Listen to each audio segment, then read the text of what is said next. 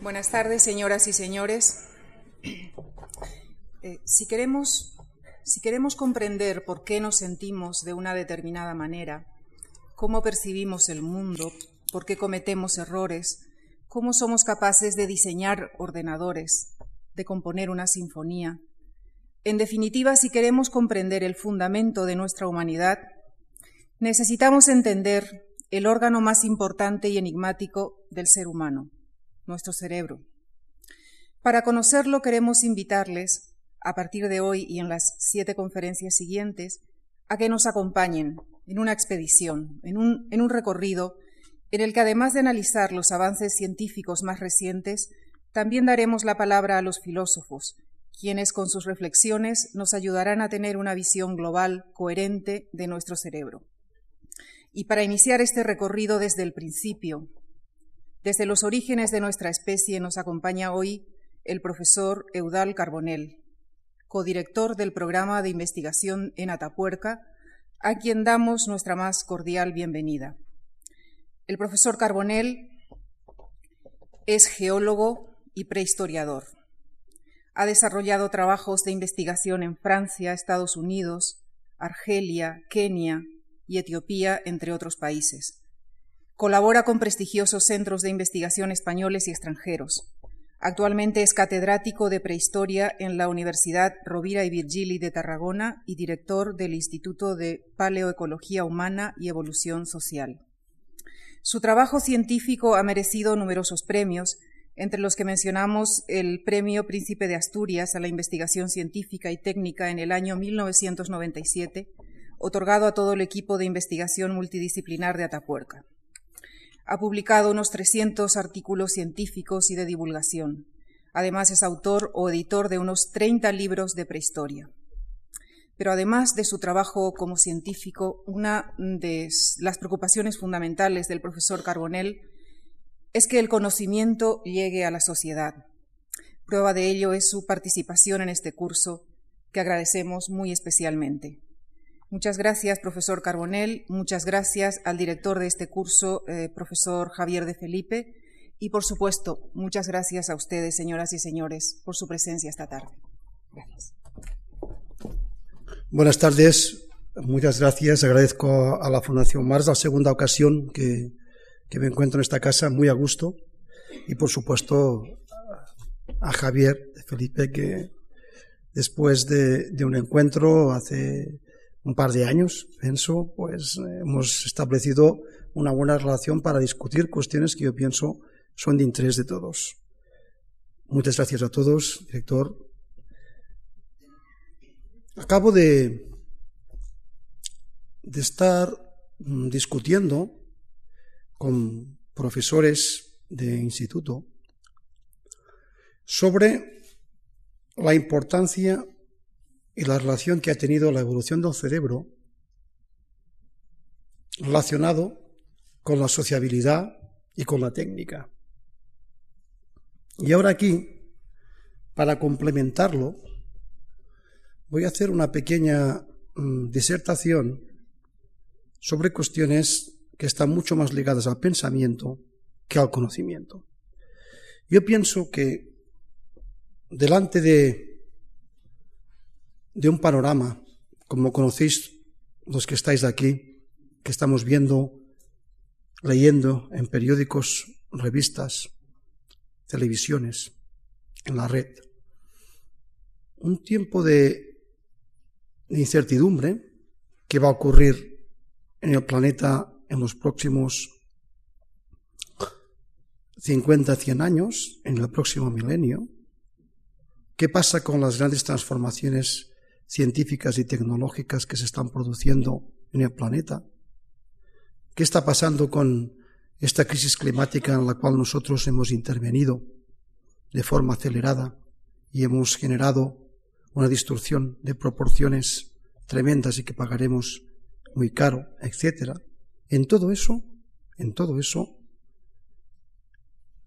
hay algo en el que interviene profundamente el cerebro a través de su expresión máxima en nuestra especie, que es la mente.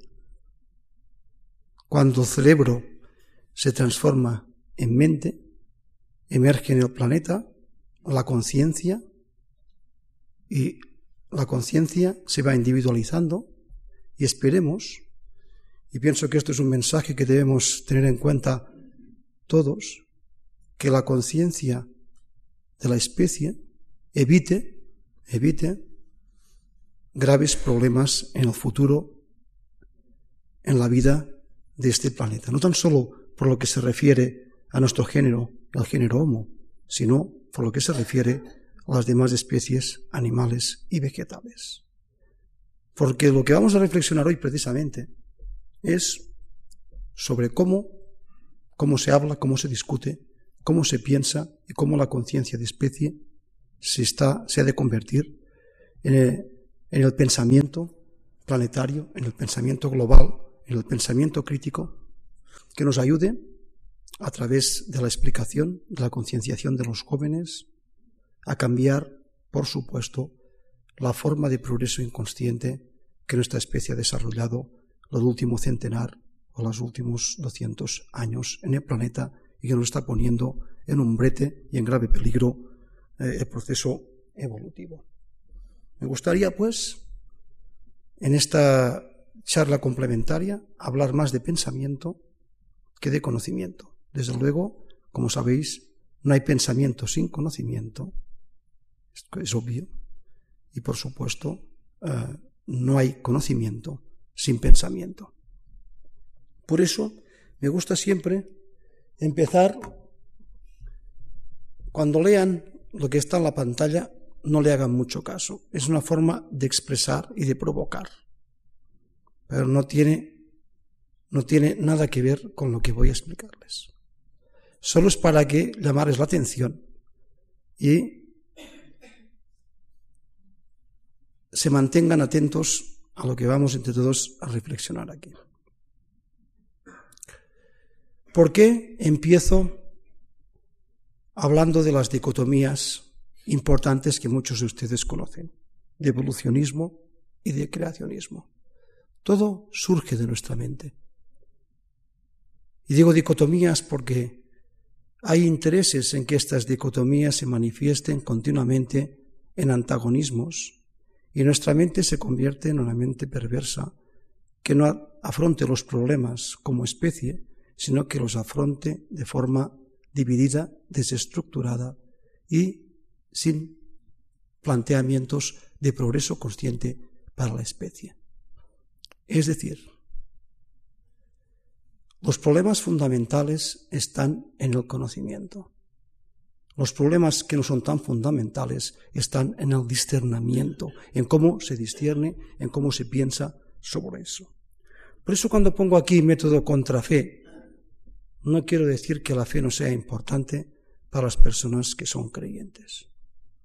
Cuando digo materialismo contra idealismo, no quiero decir que el idealismo sea algo consustancialmente malo y que no ayude a construir de forma material, razonada, lógica, el conocimiento. Y cuando digo pensar y no creer, no quiero decir que no, creer sea algo importante y que y pensar sí lo sea. Quiero decir que en todo caso, primero se ha de pensar para poder creer. Es muy difícil creer y después pensar, pero no son antagónicos. No, presento estos conceptos como una dicotomía de la mente. No lo presento así.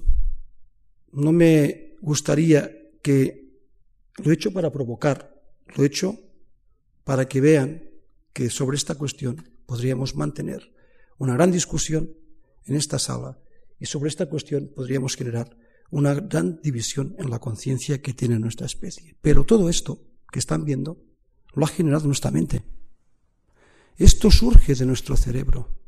No hay ningún animal, ningún mamífero, ningún primate en el planeta, ninguno, que haya sido capaz de plantear estas dicotomías en estos términos. ¿Por qué? En el planeta hay muchos mamíferos inteligentes, pero solo hay un primate consciente, el primate humano. el Homo sapiens. Y todo esto no sale, no es sobrenatural, forma parte de un proceso de emergencia, de especialización, de selección natural de los mamíferos, de los primates y del género Homo, es decir, nosotros. Nosotros, los científicos evolucionistas, somos los que pensamos que en el espacio y en el tiempo se da nuestra forma de ser, nuestra forma de ver, nuestra forma de entender, lo que llaman nuestra singularidad. Y de hecho, no hay, como digo, he dicho antes ya, ningún, ningún animal en el planeta que no seamos nosotros que haya transformado su cerebro en mente. Esto es muy importante. Y nuestra mente ha construido teorías para explicar qué somos, cómo somos, de dónde venimos y ahora, en el siglo XXI, nos planteamos muy seriamente si vamos a trascender en este planeta, si seremos capaces de transformar el azar en lógica, porque ya somos conscientes y tenemos capacidad para hacerlo, y seremos capaces de sobrevivirnos a nuestra propia evolución social y técnica. Y esto sale todo de aquí. Tenemos en nuestro cerebro dos elementos fundamentales que han estructurado y han hecho, lo han hecho emerger como es el cerebro humano. La capacidad social de transmitir información y la capacidad social de transmitir tecnológicamente los procesos de aprehensión de energía de nuestro entorno. Estas dos capacidades han generado nuestra mente. Si no fuéramos sociales, si no nos hubiéramos adaptado por la técnica, seguramente no tendríamos la mente, la capacidad ni nuestra estructura cerebral como, tal y como se ha remodelado y conformado. Tenemos, por tanto, y debemos tener una forma de ver el mundo, pero fundamentalmente una manera de construirlo. He dicho antes que fuimos homínidos por azar, la naturaleza nos hizo así, pero ahora tenemos que ser humanos por lógica, transformando conocimiento en pensamiento. Es por eso que estudiamos el cerebro, es por eso que estudiamos las relaciones sociales que se producen en los primates humanos y no humanos, es por eso que estudiamos el medio, es por eso que estudiamos la naturaleza, es por eso que intentamos abrir la caja de lo más oscuro que se conoce en la evolución, que es nuestro cerebro. Y todo esto solo se puede construir con una forma de conciencia específica. Se puede construir. No digo que no se pueda compartir, que es la ciencia. Es el método científico. Son las técnicas, son los métodos, son las hipótesis, son las tesis, son las teorías, son los axiomas, todo este mecanismo que nuestro cerebro, a través de nuestra mente, ha desarrollado para entender, para entender qué somos, cómo funcionamos y hacia dónde vamos, lo que intentaremos aplicar aquí en esta pequeña intervención. Y eso lo hemos hecho, y yo pienso que estas sesiones sobre el cerebro serán muy importantes, estas reflexiones. Lo hemos hecho y lo estamos haciendo integrando la diversidad. Por eso decía antes que yo no soy partidario de las dicotomías. Lo haremos, lo estamos haciendo los científicos, integrando la diversidad. Es decir, intentando ver los procesos evolutivos, tanto los sociales como los propiamente biológicos, genéticos, desde la perspectiva de la interdisciplinariedad y también, por supuesto, de la transdisciplinariedad. Es decir, a cualquier pregunta que se me haga como geólogo, como prehistoriador, desde el campo de la neurociencia, yo contesto con pruebas empíricas de la prehistoria, de la evolución y de la geología, pero pensando en la pregunta que se me hace. Es decir, construyendo un proceso que rompa la especialización y las fronteras del conocimiento tal y como nos lo habían contado a nosotros cuando estábamos estudiando en universidades y en distintos centros.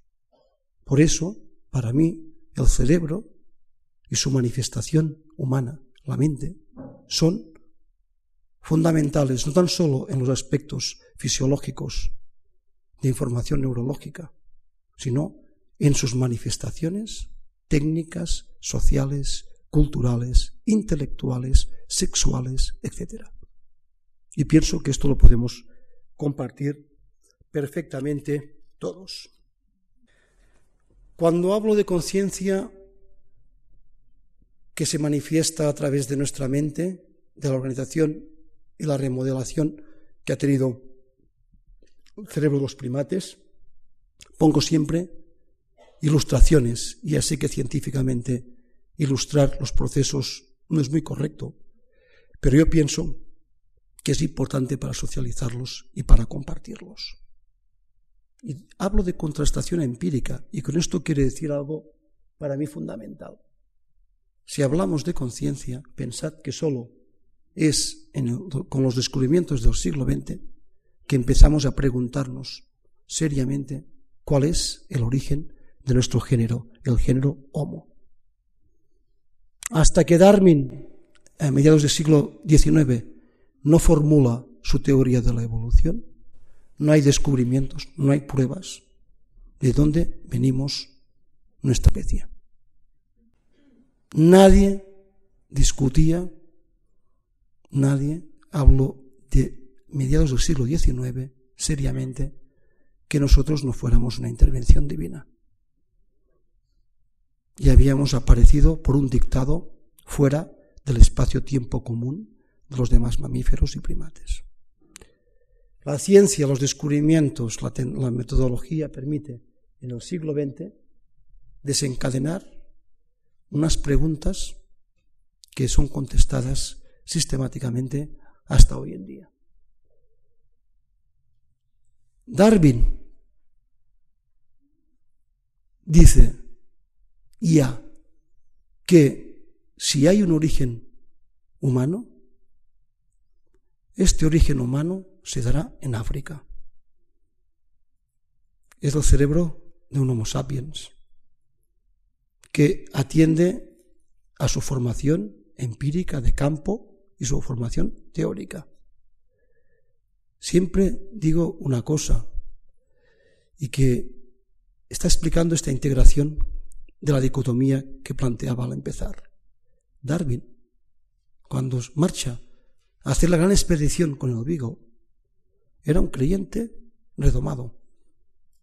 Cuando vuelve, es un pensante redomado. Ha integrado las dos facetas humanas de asociar nuestra conciencia, lo que pensamos y hacemos y lo que podemos creer. Y en África, como digo antes, empezamos a descubrir empíricamente las manifestaciones más antiguas de nuestra mente. Y aquí viene cuando el cerebro se transforma en mente.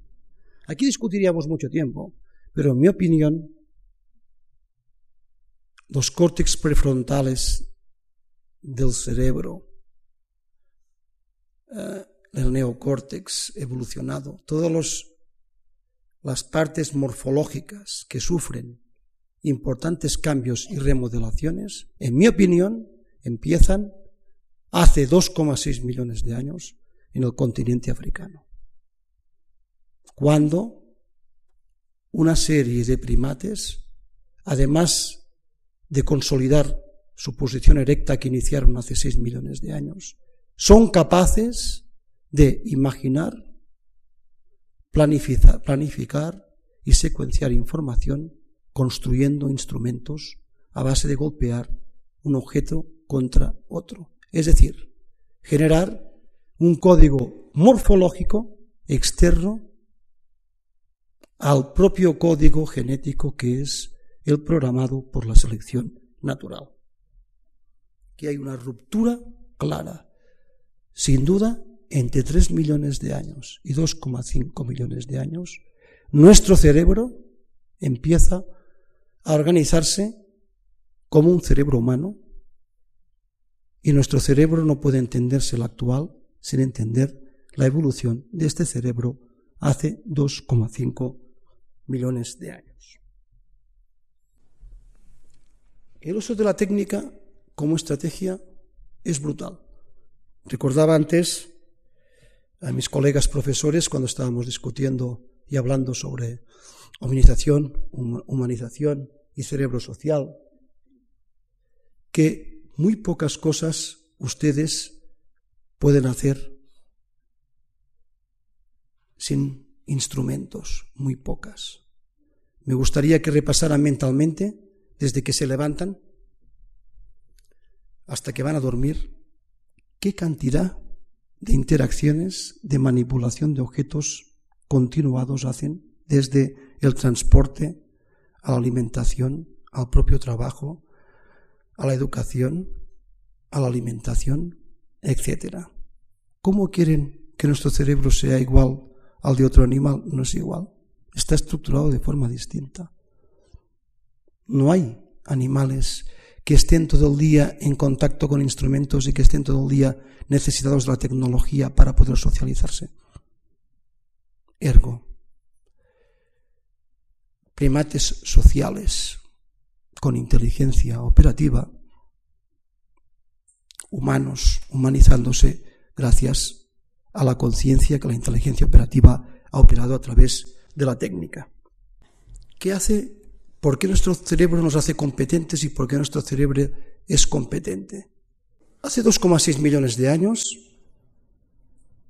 las herramientas primeras que se conocen en el planeta están construidos, como he dicho antes, gracias a la planificación, gracias a la imaginación, a la secuenciación, etc.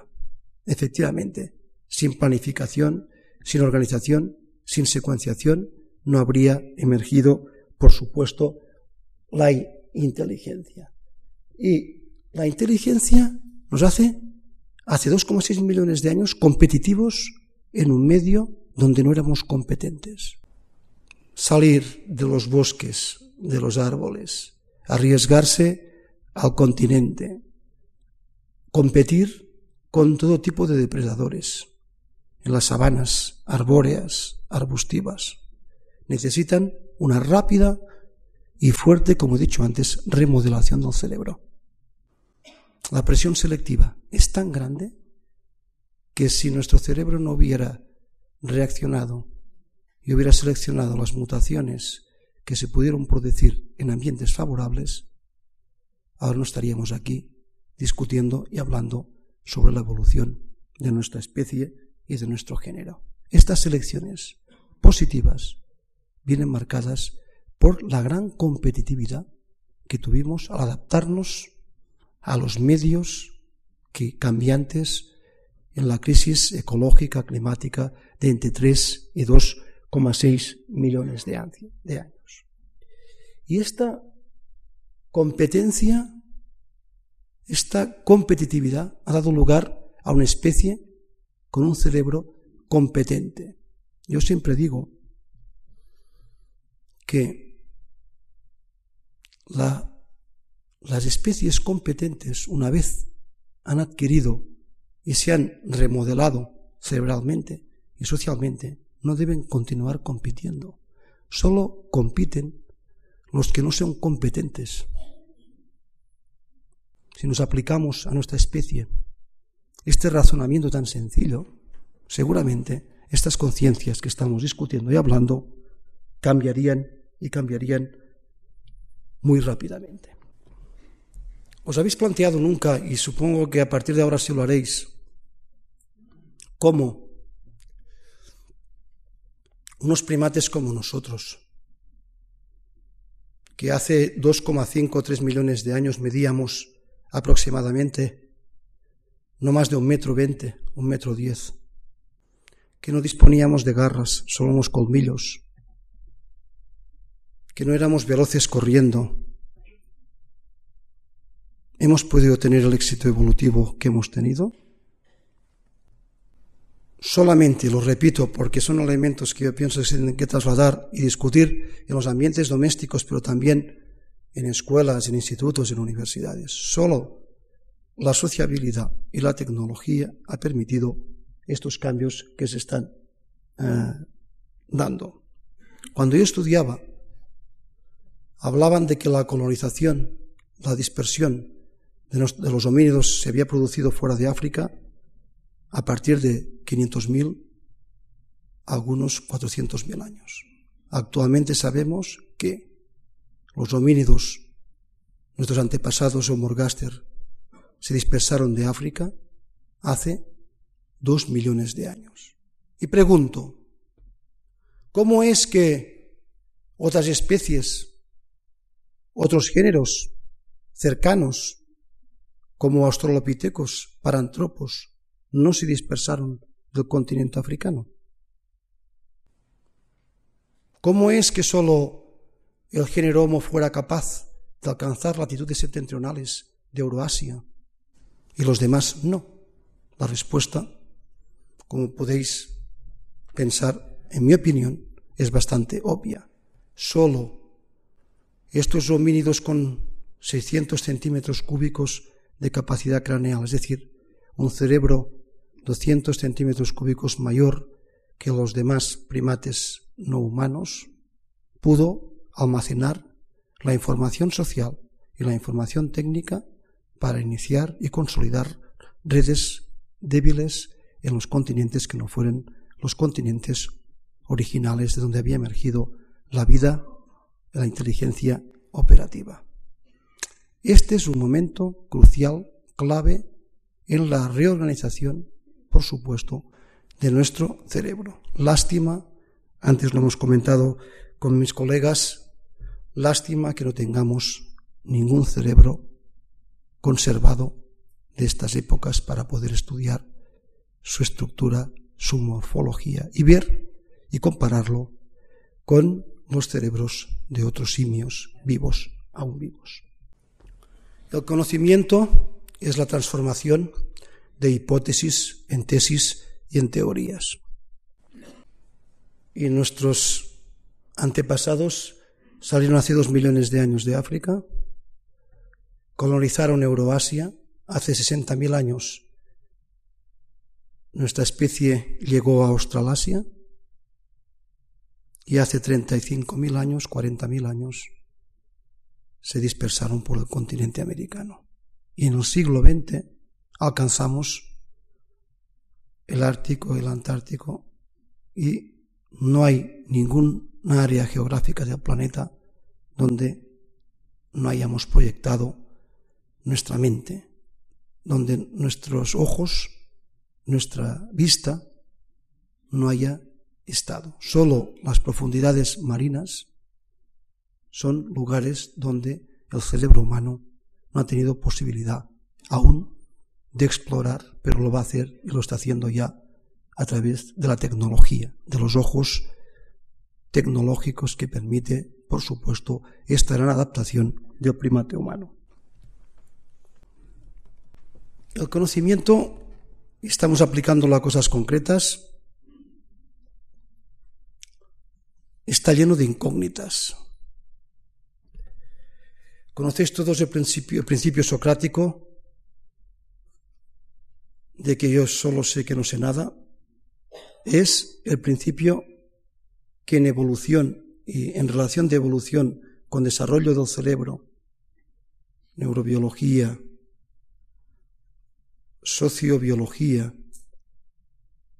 evolución tecnológica, paleoclimatología, paleoecología, cuando intentamos integrar toda esta información científica para encontrar mecanismos explicativos, nos encontramos con la emergencia y la aparición continua de incógnitas sobre lo que ha ocurrido en nuestro pasado, porque aún no tenemos las herramientas ni las capacidades que la inteligencia operativa y la conciencia tienen que desarrollar eh, en el futuro.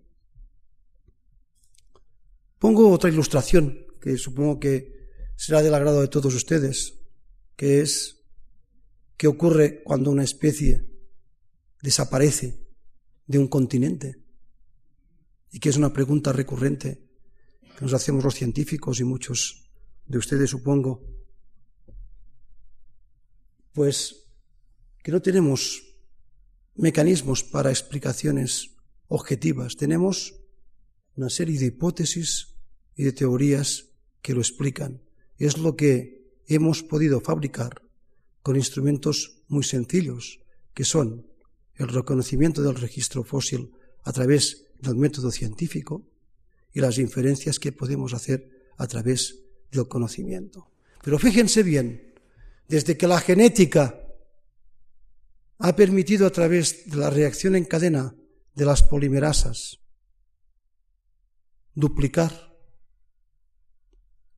el DNA, hemos podido encontrar pruebas biológicas incontestables de especies que ya no existen. Y hemos podido comparar especies que ya no existen con nuestra especie que aún existe. Y podremos, y se está haciendo, comparar con especies que desaparecieron hace 20.000 años, 25.000 años, como los homínidos de la isla de Flores, el Homo floresiensis. Y hemos podido ver la cantidad y la calidad del material genético de las distintas especies y observar que son muy pocas las diferencias biológicas entre miembros, especímenes del mismo género, pero que pequeñas diferencias en tiempos distintos generan comportamientos y organización absolutamente distintas. Saben que el genoma humano, la taxonomía del genoma nos permitirá, está permitiendo, comparar cada vez secuencias más largas entre neandertales, homínidos fósiles, Homo sapiens fósiles, es decir, nuestra especie eh, hace 20, 30, 40 mil años, y nuestra especie viva, el Homo sapiens. Nos permite hacer aproximaciones científicas con conocimiento objetivo de el pasado, el presente y esta proyección hacia el futuro. Gracias a estos descubrimientos, por ejemplo, sabemos cosas que antes sabíamos, teníamos por supuesto desconocido. Sabemos que hay muy pocas diferencias entre las estructuras genéticas de los neandertales y nuestras estructuras. Y que es muy posible que haya algunos especímenes con compatibilidad genética con la nuestra, cosa que está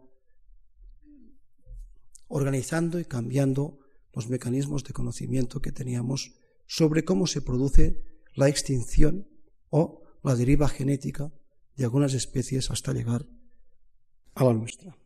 En estos mecanismos que estamos analizando brevemente, de forma muy somera, pero yo pienso de forma profunda eh, e inferencial, nos hemos dado cuenta, los científicos, de algo que debemos pensar y repensar profundamente. Pongo ejemplos. Nuestro género, género Homo, durante 2,6 millones de años fue un género que se basó en el intercambio energético entre la caza y la recolección como forma de estructuración social, que a través de las herramientas de piedra, de hueso, de madera, del fuego, consiguió expandirse y difundirse por todo el planeta.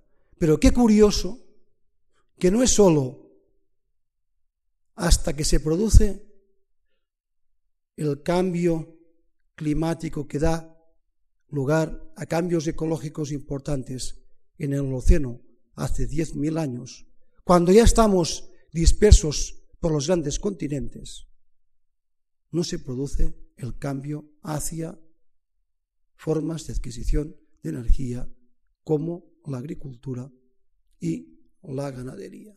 Y curiosamente se produce a la vez en distintos lugares del continente. Esto quiere decir que en el cerebro del Homo sapiens, cuando se acaba el estadio isotópico 2, es decir, cuando empieza el estadio isotópico 1, donde estamos ahora, tiene que existir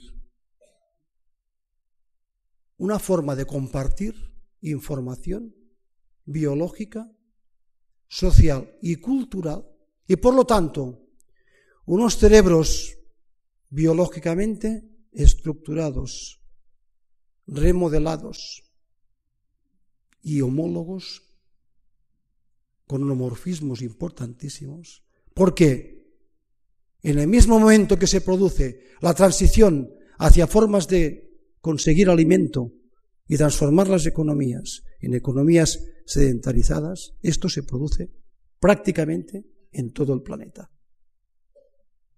Y se produce solo en una especie porque ya no hay más. Yo siempre digo, y eso pienso que tiene que ser motivo de reflexión y de reflexión muy profunda, cuando estoy evaluando estos procesos de integración informativa de la especie, nuestro cerebro singular, nuestro cerebro humano, nuestro comportamiento social, digo algo que me parece muy consistente para pensarlo. Nosotros, lo repito siempre, somos la especie sapiens, la última hoja de un árbol, un árbol, de un gran árbol evolutivo con muchas especies, con muchas ramas, que se han ido pudriendo y desapareciendo. Este gran árbol se mantiene vivo filogenéticamente porque esta pequeña hoja, que es nuestra especie, que consta de 7.000, 8.000 millones de especímenes en el planeta, es una hoja verde que aún hace la fotosíntesis. Pero si esta hoja cae, si la hacemos mover, si el viento es muy fuerte, si graniza, si no hay conciencia de que somos la única especie que da vida, que permite que la savia fluya las raíces a la hoja, es muy posible, si esta hoja cae, este gran árbol evolutivo, filogenético, que ha construido este cerebro singular, que nos ha hecho como somos, acaba de, acabe de pudrirse y este árbol evolutivo de nuestro género caiga.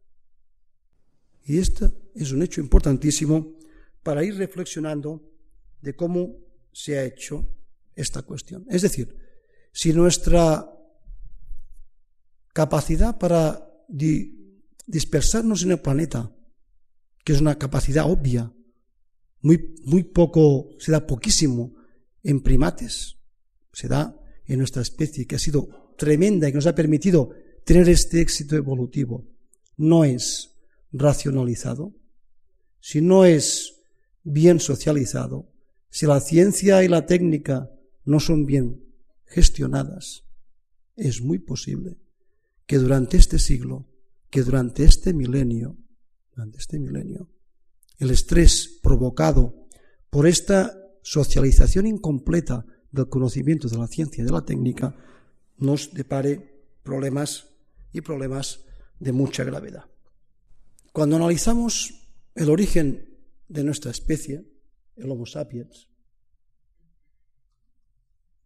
nos damos cuenta que hace 200.000 años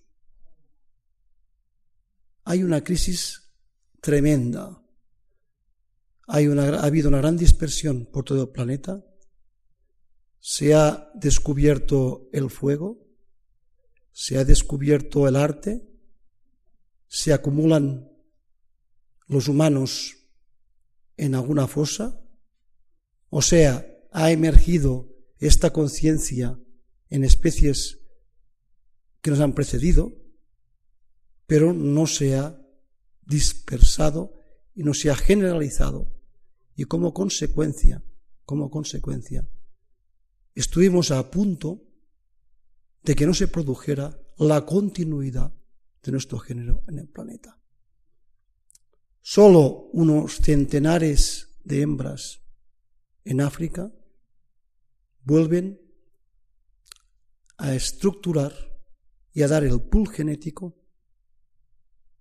de todos los pobladores que estamos ahora vivos en el planeta. ¿Os acordáis de lo que he dicho de la hoja? Esta hoja estuvo ya a punto de caer hace unos decenas de miles de años. Es decir, ya hemos pasado por momentos muy cercanos a la extinción del género o a las dificultades de progresión de nuestro género. Nuestro origen después de un cuello de botella, que es como los científicos llamamos, cuando hay una pérdida de diversidad específica y una concentración, fue tan importante que hace 200.000 años volvemos a emerger, a sintetizar una especie que en lo fundamental, hace 200.000 años, tenía un cerebro como el nuestro, unas potencialidades como las nuestras, y por tanto, podríamos decir, empiezan ya el comportamiento y el funcionamiento moderno de nuestra especie. ¿Cómo actúa y cómo se retroalimenta el cerebro y la sociabilidad para entender la diferencia que hay entre nuestra condición humana y otras condiciones en otros primates? En lo que yo llamo velocidad de resocialización. Vamos a poner otra ilustración para entender bien este problema que antes ya hemos discutido con los profesores. Cualquier invento, cualquier herramienta, cualquier proceso fundamental que pasa a ser patrimonio de las poblaciones humanas se llama socialización. Es decir, algo emergente que descubre una hembra, un macho o unas hembras, unos machos, y es adoptado por las comunidades domésticas primero y después por las tribus, por los grupos, familias nucleares, etc., y pasa a ser patrimonio común, es una socialización. ¿Qué quiere decir? Quiere decir que se hacen las cosas a través de una innovación que es reclamada, que es capturada por la especie. Y cada vez que ocurre eso, hay cambios sociales importantes en el planeta. Y cada vez que ocurre eso, tiene que haber, lo que antes con Javier de Felipe, tiene que haber una remodelación importantísima de nuestro cerebro. ¿Por qué? Porque son cambios compartidos en la especie. Y a la fuerza tiene que haber una retroalimentación, una reorganización que permite, que permita la captura de la complejidad y continuar en el camino de organización de esta complejidad. No se engañen. Dicen que los chimpancés son inteligentes, por supuesto. Yo he visto aquí en Sinaldanta como mi amigo Toz le hace tallar piedras, etc. Y que tienen una conciencia inferior, humanizada, por supuesto. También la tienen. Pero no hay otra especie como la humana que haya transformado la inteligencia operativa en conciencia social de especie. No lo hay. Y esto ha sido gracias a nuestro comportamiento social, repito, y nuestro comportamiento técnico. Sin tecnología no habría inteligencia operativa. Sin inteligencia operativa socializada no existiría, por supuesto, conciencia de especie. ¿Qué reclamamos para este cerebro humano? Para este cerebro que logra controlar emociones, planificar, imaginar, construir, hablar, discutir, etc. Reclamamos que el lenguaje no sea sólo una forma de comunicación como lo ha sido durante milenios o centenares de miles de años. En Atapuerca sabemos que el Homo heidelbergensis, gracias a los estudios que se han hecho del oído medio, podía, escuchaba con una frecuencia parecida a nosotros. Por lo tanto, pasaba información. Por lo tanto, tenía mecanismos por los cuales podía transmitir ideas, pensamientos, conocimientos, etc. Pero para que solo el lenguaje no sea, no sea en la evolución, en la estructura y remodelación de nuestro cerebro, en nuestras sociedades, no sea solo un elemento de comunicación, sino un elemento de conciencia, de sustitución, de sustitución del azar por la lógica, es la manera en que puede organizarse y construirse esta conciencia crítica de especie estamos reclamando. Empezaba la conferencia mm, diciendo que yo personalmente no soy ni como científico por el método, ni como humano, como persona, como ser social por el pensamiento, dado a las dicotomías, independientemente de lo que piense. Y todos los fenómenos que se han dado en el proceso de evolución de nuestro género, y con el tiempo aprenderemos más, han sido de tipo coevolutivo. En la medida que ha evolucionado estructuras biológicas, en la medida que mutaciones seleccionadas han expresado en muchos casos buenos factores de adaptación, ¿eh? yo pienso que las señales biológicas que tenemos como consecuencia del proceso evolutivo, la memoria biológica de nuestro sistema vivo, consciente, la memoria tecnológica, la memoria cultural, tienen en este momento en nuestro cerebro capacidad de integración. Muchos de ustedes, si lo saben, oyen hablar cada día, van a desaparecer el 30% de las especies, han desaparecido en el siglo XX, en el XIX y el XX, el 90% de las lenguas del planeta.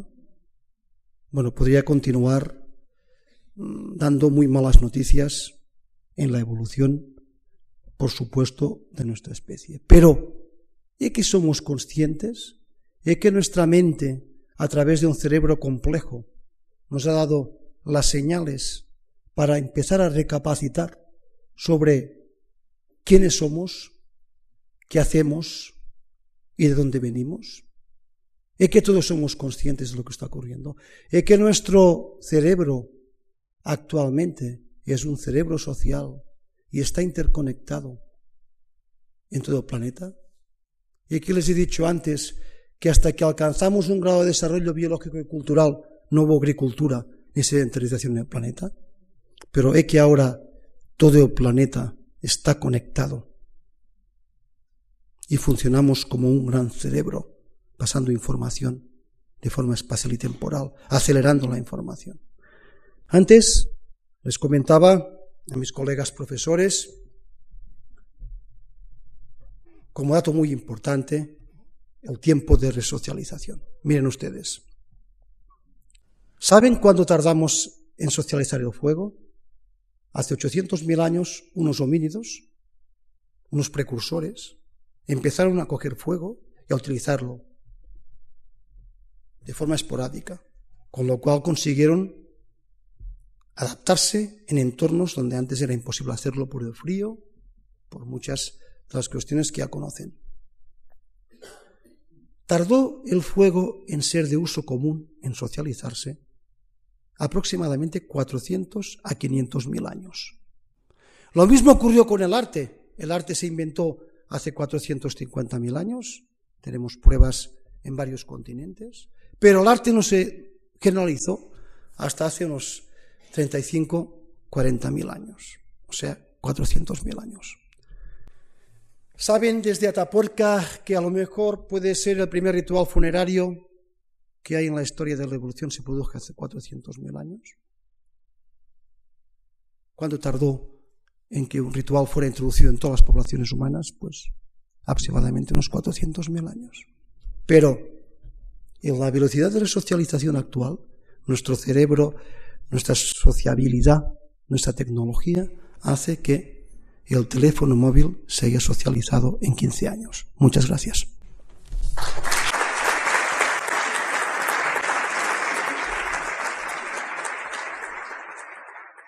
¿Te quiere preguntar alguna cosa? Sí. ¿Qué tal? Buenas tardes.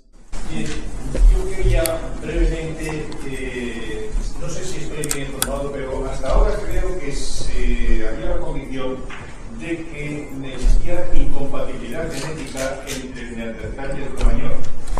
Eh, por otra parte, a mí me parece que según las investigaciones, ahora mismo nuestro genoma no tiene más mínimo rastro de la genética neandertal.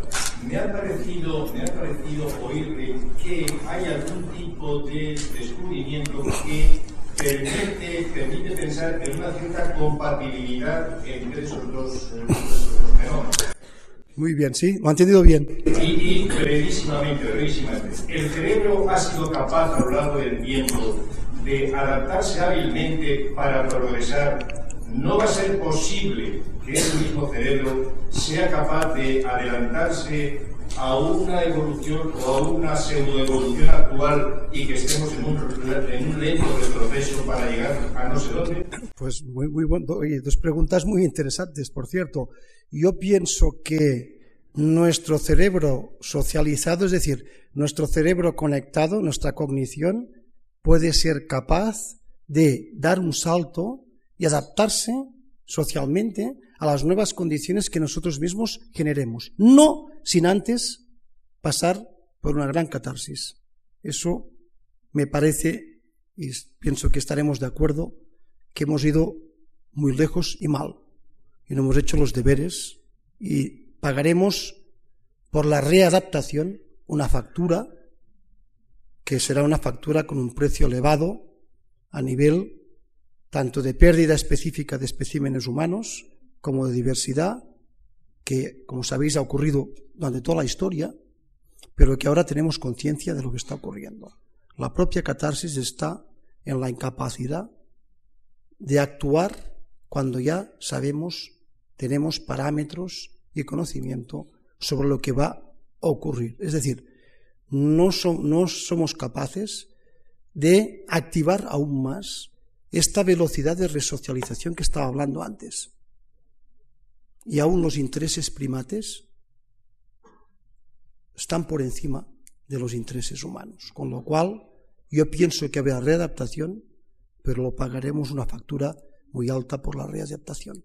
En segundo lugar, la primera pregunta que me hacía, efectivamente, cada vez hay más indicios de que es posible que partes, que estructuras de DNA cuando se pueda secuenciar más y mejor en neandertales, tengan, eh, presenten eh, DNAs en fragmentos, por supuesto, pequeños a los nuestros. Y de hecho ya hay algunas pruebas.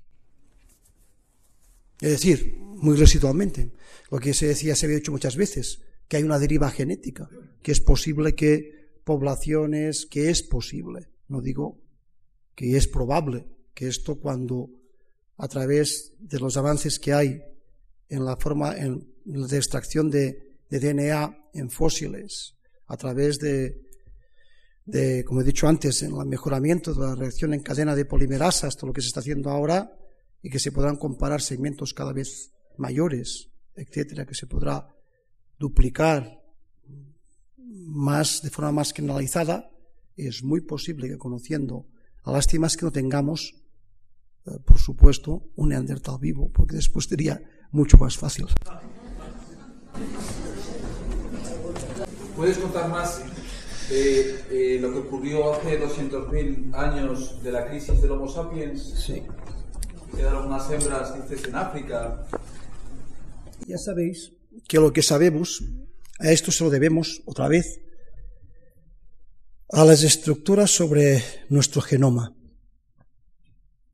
Sobre todo a estudios que empezaron el doctor Wilson y Rebecca Kahn con muestras de placentas de hembras actuales en todos los continentes buscando el origen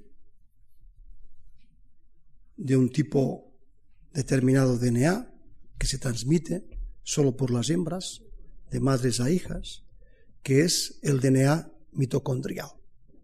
Las mitocondrias son orgánulos celulares donde se produce la energía que hace funcionar los sistemas, transforman azúcares, etc. Por lo tanto, siguiendo el estudio de esas placentas, se pudo construir una serie de agregados que daban que las hembras primitivas que dan origen común a todas las mitocondrias humanas actuales tenían que estar entre 100 y 150 mil años por sus ritmos de mutación y que eran hembras africanas.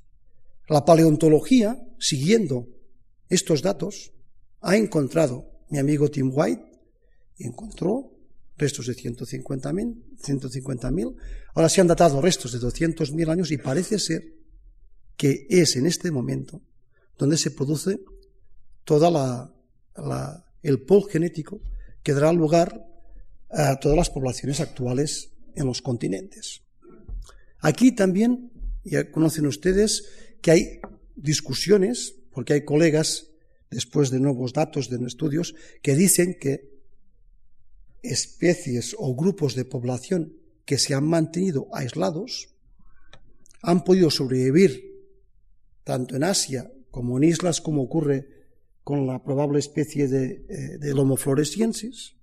y que han podido ser después realimentadas genéticamente por poblaciones en, en poca cantidad que han surgido de África. Yo, hasta ahora, hasta que haya más pruebas, me parece que son cuestiones muy difíciles.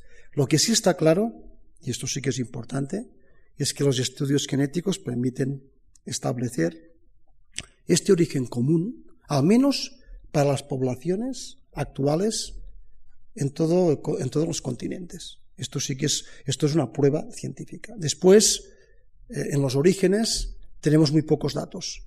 ¿eh? Tenemos unos cuantos cráneos en África, en Etiopía, tenemos también algunos restos en Sudáfrica, en Kenia, y después ya saben que tenemos las poblaciones de sapiens actuales fuera de África, pues hace unos 50, 60, 70 mil años. ¿eh? No tenemos tampoco más información.